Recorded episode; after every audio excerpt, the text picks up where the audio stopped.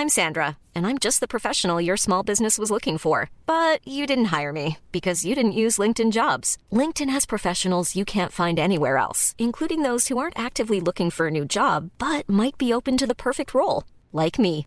In a given month, over 70% of LinkedIn users don't visit other leading job sites. So if you're not looking on LinkedIn, you'll miss out on great candidates like Sandra. Start hiring professionals like a professional. Post your free job on linkedin.com/people today. Wow. Nice. Yeah. What you're hearing are the sounds of people everywhere putting on Bombas socks, underwear, and t-shirts made from absurdly soft materials that feel like plush clouds. Yeah, that plush. And the best part? For every item you purchase, Bombas donates another to someone facing homelessness. Bombas. Big comfort for everyone. Go to bombas.com slash ACAST and use code ACAST for 20% off your first purchase. That's bombas.com slash ACAST. Code ACAST. Burrow is a furniture company known for timeless design and thoughtful construction and free shipping. And that extends to their outdoor collection. Their outdoor furniture is built to withstand the elements, featuring rust-proof stainless steel hardware, weather-ready teak, and quick-dry foam cushions. For Memorial Day, get 15% off your Burrow purchase at burrow.com slash ACAST and up to 25% off outdoor. That's up to 25% off outdoor furniture at burrow.com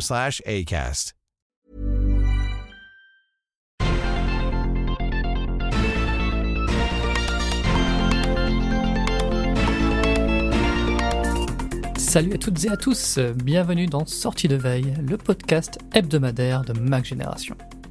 Le Vision Pro serait très loin de marquer la fin de l'iPhone et de l'iPad. Apple songerait à donner un nouvel essor à ses appareils mobiles en les dotant d'un écran pliable. Oui oui, comme le fait Samsung depuis des années avec ses Galaxy Fold et Flip. Est-ce qu'il faut croire à cette rumeur? On va en discuter avec Christophe.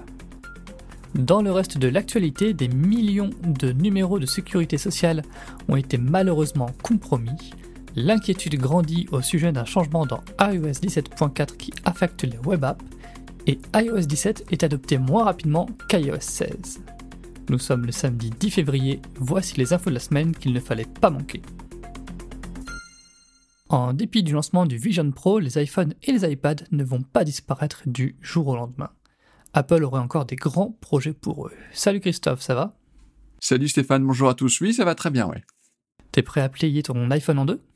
Eh ben, ça, c'est une bonne question. euh, parce que je sais pas si j'ai envie de plier un iPhone en deux ou un iPad en deux. Je sais pas c'est lequel qui me ferait plus envie. Ouais. Parce qu'un iPad mini que tu... Hop Ça devient tout de suite un, un- un gros, un, un gros iPad. Ce serait pas mal. On en discute euh, tout de suite, ouais. Donc ça faisait un petit moment qu'on n'avait pas entendu parler de ça, mais les rumeurs sur un appareil mobile Apple pliable ont été relancées cette semaine par The Information.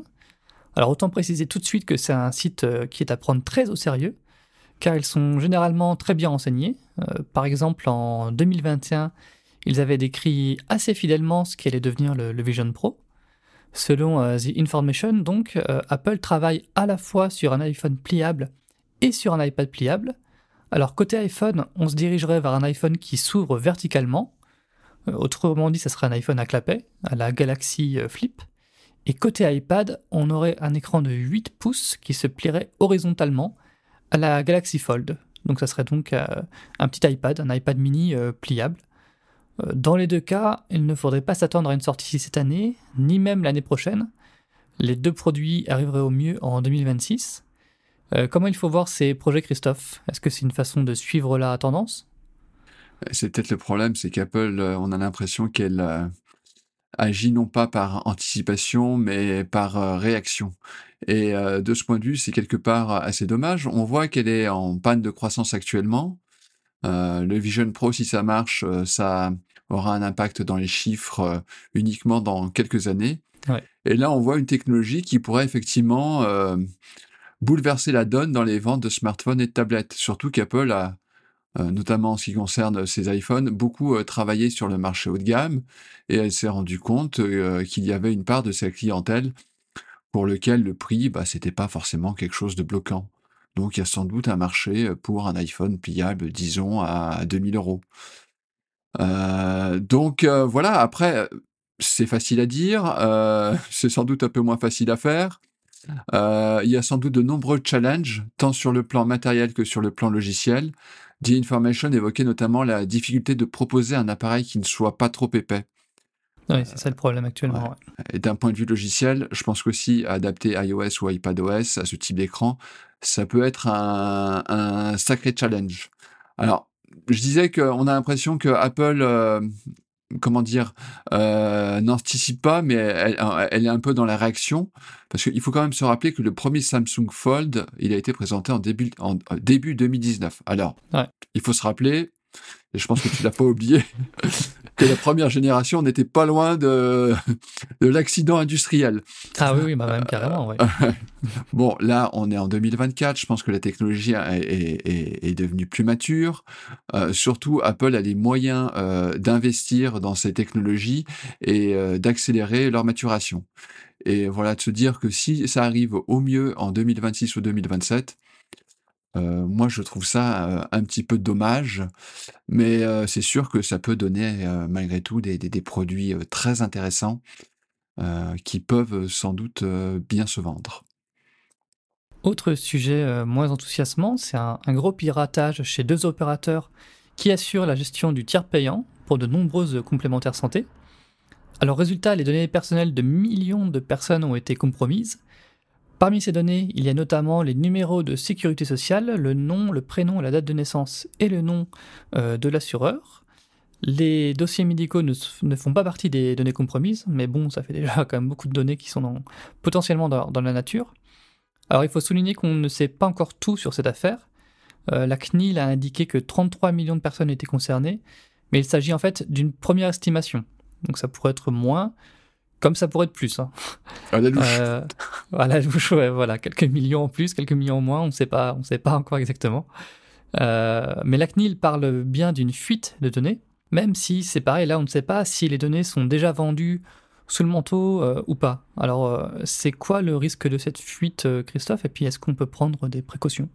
Ah, je pense qu'elles finiront par être euh, vendues tôt ou tard. Bon, alors après, il faut, comment dire, le, dire, euh, parce que c'est facile de, taper euh, sur la sécurité sociale ou les, organismes, enfin les sociétés qui, étaient, qui avaient en charge de gérer la base, ces, bases de données-là.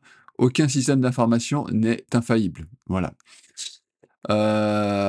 Donc il est un peu tôt pour euh, tirer des conclusions, euh, mais c'est vrai qu'on peut se demander comment il est possible de récupérer comme ça des informations de sur 33 millions de personnes. Euh, Ouais. enfin, je pense qu'il y aura des audits et ça sera un dossier qui sera intéressant à suivre. La, CNIL a, a déjà indiqué ouais, que le piratage avait été fait en fait en usurpant le mot de passe et l'identifiant de, d'employés de ces euh, prestataires-là. Mais c'est vrai qu'on peut se poser la question de comment c'est possible, rien qu'avec euh, quelques identifiants et mots de passe, de, de récupérer autant de données. ouais. À première vue, c'est effectivement inquiétant. Mais voilà, attendons un petit peu euh, avant de tirer à boulet rouge, chose Mm. qu'on ne manquera pas de faire euh, quand, on y verra, quand, quand on y verra clair. Euh, en tout cas, il faut espérer que cette, affaire déclenche euh, une vraie prise de conscience, parce que c'est vrai que c'est quand même des données qui sont relativement importantes et qui nous concernent tous. Alors, ce que je vais faire, c'est que je vais d'abord, je vais raconter une expérience personnelle qui m'est arrivée il y a 2-3 ans. Les arnaques à la Sécu, c'est vieux comme le monde. On a, je crois pas, atten- attendu Internet pour que ça, pour, pour qu'elles aient lieu. Les arnaques liées au compte de formation, je pense que c'est plus récent, mais c'est pas mal non plus. Alors, c'est quelque chose qui m'est arrivé il y a, c'est ce que je disais, il y a, il y a deux, trois ans, j'étais en train de travailler, j'étais vraiment concentré, quand soudain je reçois un coup de fil. Je vois le numéro de téléphone, je le connais pas, d'habitude je raccroche pas, mais je sais pas pourquoi, ce coup-là, j'ai répondu. Et là, justement, on commence à me parler de mon compte de formation. Alors, ce est intervenu à un moment un petit peu spécial parce que ces jours, euh, ces jours-là, j'étais justement en train de finaliser euh, la commande d'une formation. C'était dans les tuyaux, mais voilà, c'est c'est jamais simple. Je savais pas où c'en était. Donc, entre la standardiste qui mène bien son affaire, donc j'étais un petit peu perturbé, le fait que j'étais concentré dans mon travail, m'a fallu 5 ou 10 secondes pour me dire non mais attends là il se passe un truc là non mais euh, ouais non mais en fait là je suis en train de elle essaie de m'arnaquer donc euh, bon, alors moi, curieux, euh, une fois que j'ai bien repris mes esprits, je laisse la conversation se dérouler. Et puis, grosso modo, il se passe même pas une minute avant que je reçois le SMS sur mon, sur mon téléphone permettant de valider l'accès à mon compte. Donc là, je me suis amusé, j'ai rendu la nana un petit peu chèvre en faisant l'abruti. non, mais alors le chiffre, attendez, vous me parlez de quel code? Ah, c'était sur mon téléphone. Ah, attendez, je vais voir. Oh non, mais je crois que c'est pas bien de donner les, codes au téléphone, donc non, je préfère pas, madame, je suis désolé. Enfin, elle t'a répondu quoi quand t'as dit ça? Euh, elle, a fini par, par raccrocher en étant vraiment énervée. mais quelque part, je peux la comprendre, il y avait 1500 euros à l'époque sur mon compte formation, donc ah elle, était, elle, était, vraiment euh, tout proche de faire une bonne affaire. Euh, tout ça pour dire que voilà ce qu'on peut faire avec euh, un, accès au compte de formation. Alors ce qu'on peut faire avec euh, une carte vitale, c'est certain que ça va engendrer des attaques de phishing ou par téléphone assez redoutables dans les semaines ou mois à venir. Et il y a un truc qui est d'autant plus inquiétant, c'est que le numéro de sécurité sociale, ça permet également de s'identifier à d'autres services de l'État. Donc, enfin, franchement, j'aimerais pas être à la place du directeur des systèmes d'informations, enfin voilà, des, personnes concernées euh, par, euh, par la gestion de ces bases de données, les, prochaines semaines risquent d'être compliquées. Hmm. Et ce qu'on peut souligner, c'est que oui, les, données de contact des assurés n'ont pas fuité a priori, mais bon, le problème c'est que les pirates peuvent essayer de recouper les infos et donc avoir des infos assez complètes sur une personne et puis essayer de, vous appeler ou d'envoyer un message avec plein d'infos sur vous qui sont crédibles, qui sont même vraies pouvoir vous faire faire des, des, virements ou des choses comme ça qu'il ne faudrait pas faire? Donc c'est vraiment faut faire très attention à, ça. C'est ça qui était, qui était troublant dans, dans mon affaire, hein, c'est que euh, la personne en question, enfin, elle ne savait pas tout sur moi, mais voilà, elle, elle avait toutes les informations de base, enfin, elle avait, mmh. on va dire, une fiche me concernant qui était assez détaillée. Oui, c'est ça. On va passer à un autre sujet qui, qui revient euh, chez Apple. Alors c'est un changement dans la bêta euh, d'iOS 17.4 qui inquiète beaucoup une partie des développeurs et des utilisateurs. C'est un changement qui est lié à la gestion des, web apps. Alors jusque-là, quand vous installiez une web app sur l'écran de votre iPhone, elle se transformait en PWA, c'est-à-dire une web app qui est dotée de fonctionnalités supplémentaires. Et au lieu de s'ouvrir dans Safari, cette web app, elle s'ouvrait dans une fenêtre unique. Eh bien ce n'est plus le cas dans les bêtas d'iOS 17.4.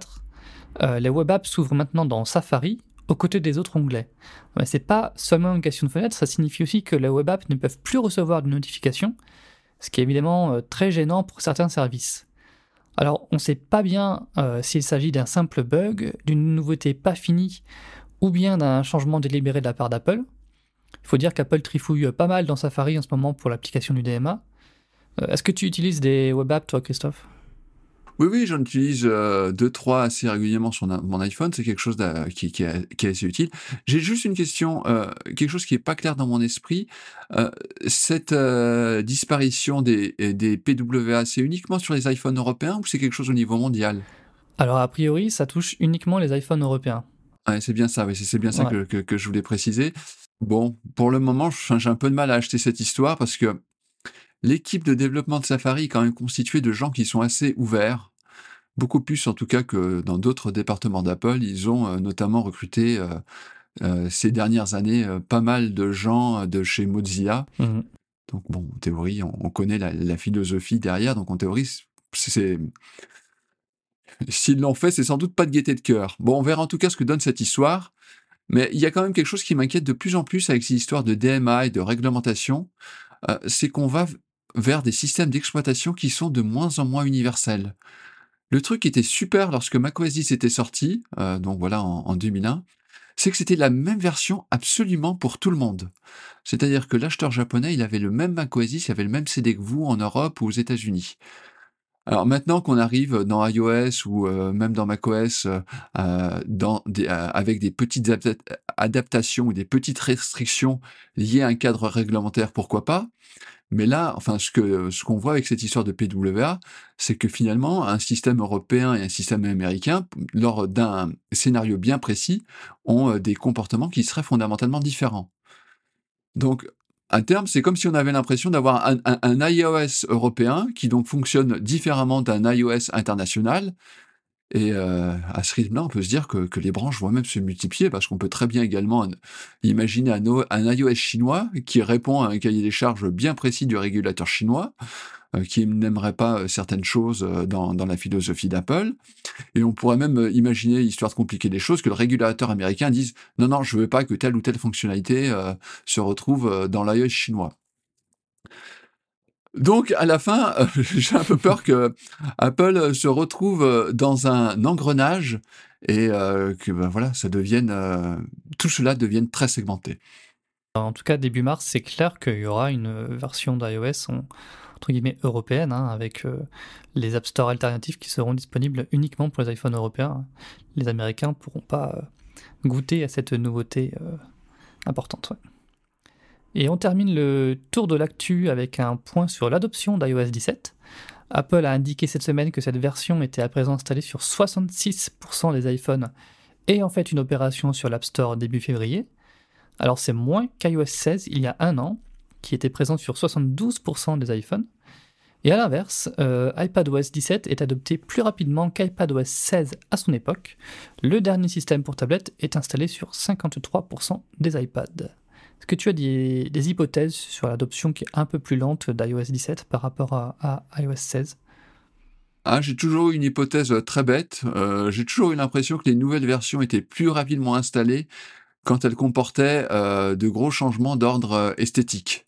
Hmm. Alors de ce point de vue, c'était iPadOS qui était plutôt servi cette année car il rattrapait son retard sur iOS, notamment avec les widgets. Donc je suis pas étonné que le, logiciel système de l'iPad euh, ait été adopté un peu plus rapidement que celui d'iPhone. Euh, bah, la peur d'Apple, ça a toujours été la fragmentation. Si on lit euh, cela à ce qu'on venait de dire dans, le thème précédent, je pense que malheureusement pour Apple, c'est un thème qui est pas prêt de disparaître. Eh bien, merci Christophe pour ce, ce retour sur l'actu. Bon week-end. Bon week-end à tous et à la semaine prochaine pour un prochain sortie de veille. Salut